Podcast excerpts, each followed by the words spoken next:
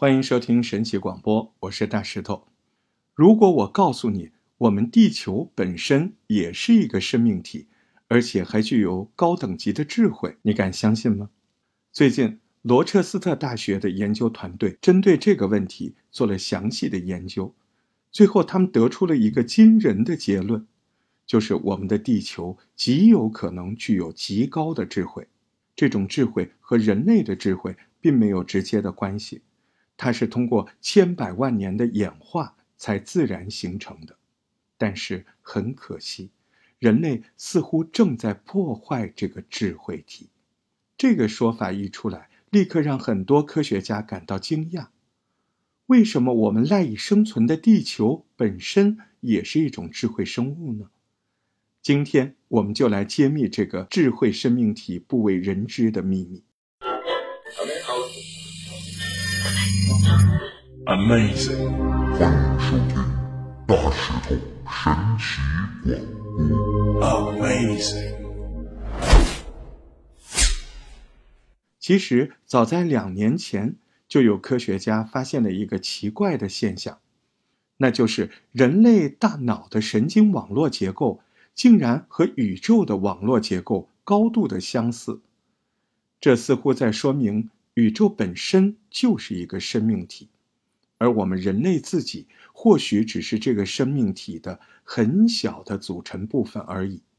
这就好比我们的大脑虽然存在许多神经网络，但是每个网络中也存在一些和我们共生的细菌。这种细菌属于有益的细菌，能够协助人类进行思考，所以它们也是我们人类这个生命体中一个很小的组成部分。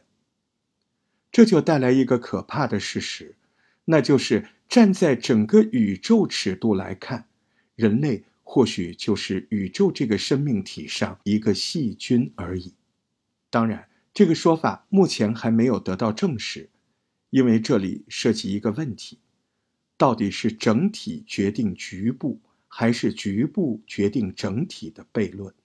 站在我们人类这个智慧生命体的角度。我们可以说，自己产生的任何想法和行为，都是由我们人类自己发出。但是如果从细菌角度来看，我们也可以认为是细菌产生的意识，然后通过神经网络把这种意识传递给了人类，于是人类产生了想法和行为。所以，如果我们说人类其实一直都被细菌所控制，这其实。也是说得过去的，但是地球本身如果也是一个智慧生命体，如何证明呢？罗彻斯特大学的研究团队通过对森林的研究，发现了一个奇怪的现象。因为表面上看，地球上面的森林分布都比较分散，而且每个区域的森林彼此之间没有任何联系。但是如果我们把研究视角，切换到地下，你就会发现这些森林的树根其实蜿蜒崎岖的蔓延到了很广泛，而且研究团队发现这些森林的根部与土壤中的真菌竟然无形之中连接了起来，从而形成了一个类似于神经网络的结构。可能这样表达比较抽象，这里简单举一个例子，比如某片森林东部。发生了一场火灾，造成了森林这个区域的植物大面积破坏。当人类把火扑灭之后，如果不再去管理这个区域，你就会发现一个神奇的现象，那就是这片森林地下的树根和真菌会联合起来，使劲往这个受伤的区域传送营养。所以，可能几个月之后。你再回到这片发生火灾的区域，会发现这里竟然自己恢复了最开始的生态环境，而这恰恰是一个生命体所具有的伤口愈合能力。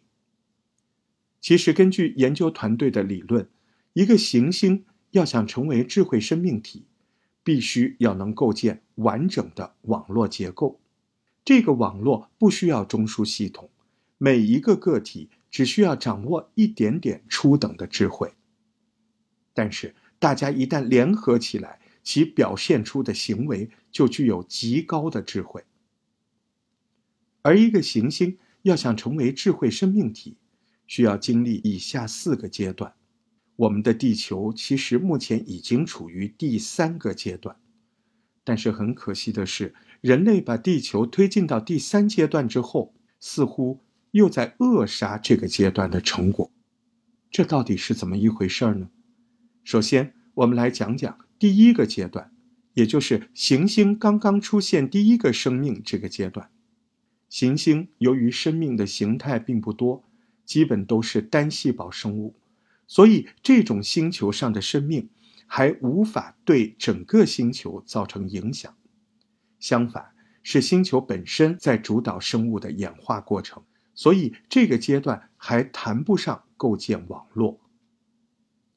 那第二个阶段，也就是稳定阶段，星球的生命形态越来越多，不仅仅有单细胞生物，还有各种多细胞生物，从水里的鱼类。再到陆地上的爬行动物，生命以不同的形态对整个星球产生了一定的作用。而这个阶段，生命与星球之间形成了初步的良性循环。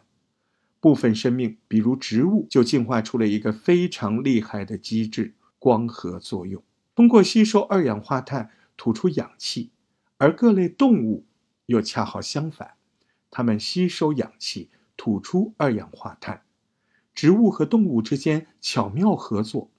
这个阶段并不是星球单纯的主导生物的演化，而是相互影响的过程。而到了第三个阶段，也就是智慧生命阶段，在这个阶段，星球上必然会诞生出一种高智慧生物，比如说我们人类。这生物自己通过发达的头脑，发展出了各项尖端技术。按照理想的发展模型来分析，到了这个阶段，星球上诞生的智慧生命体会利用各项技术，让星球上面的良性循环更加有效。同时，这个阶段发展到一定程度，就会诞生出恒星文明，也就是智慧生命体，会走出地球，朝向其他星系发展。而这个阶段的能源将不再依赖于本星球的能源，而是不断的从其他星系获取能源。这就意味着本星球即将进入第四个阶段。到了最后一个阶段，本星球会彻底演化成一个完整的智慧生命体。也就是说，这个时候不能再把地球上的人类看成一个个独立的智慧生命。而是要把整个地球看成一个具有生命的高智慧生物，这个生物已经能够充分利用其他星系的能源，而且还与整个宇宙形成了完全的良性循环，而人类也会因此而获得永生。但是很可惜的是，目前我们人类仅仅处于第三阶段，并没有往第四阶段发展的趋势。因为人类无穷无尽的欲望已经在开始破坏地球的各种生态系统，从温室的气体大量排放，造成臭氧层空洞，使得大气层无法抵御来自宇宙的各种有害射线，再到人类无止境的开采地下各种能源，似乎人类到了这个阶段，不仅没有与地球形成良性循环，反而是。在破坏已经建立起来的生态圈。人类正确发展方向应该是积极发展技术，从其他星系获取能源，从而构建地球上良好的生态才是正道。所以，人类最终能否觉醒并走向第四个阶段，目前完全是一个未知数。这次的节目就到这儿了，不知道正在听节目的你怎么看？欢迎您把您的想法写在我们的节目下面，感谢您的收听，下次再见。